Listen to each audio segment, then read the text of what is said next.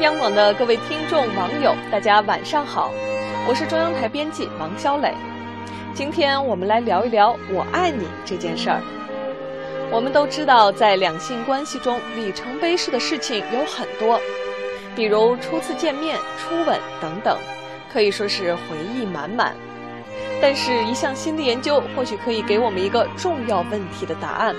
这个问题就是：恋爱中何时说出“我爱你”这三个字？据英国《每日邮报》报道，这项研究是由交友网站 Match.com 发起的，因为他们发现很多英国人在恋爱中可以从一开始就亲吻新的伴侣，但对对方说出“我爱你”这三个字儿，却大多是在开始约会的五个月以后。这是为什么呢？该网站约会专家凯特·泰勒称。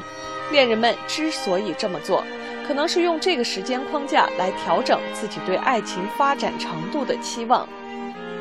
其实，两个人谈恋爱到了一定程度，就会说出“我爱你”这三个字，这是向心上人表达爱意的一种方式，这也是一种最甜蜜、最微妙的情感活动。但是，大多数时候，也许我们会陷入想说“爱你”不容易这样一个困局当中。万一自己说了“我爱你”，而对方没有回复，怎么办呢？岁月苍茫，情感无常，如果不是很爱很爱你，谁又会默默的为你守候呢？所以说，时机成熟的时候，我们应该勇敢果断的道出自己的爱意，向另一半大声说出“我爱你”。您说呢？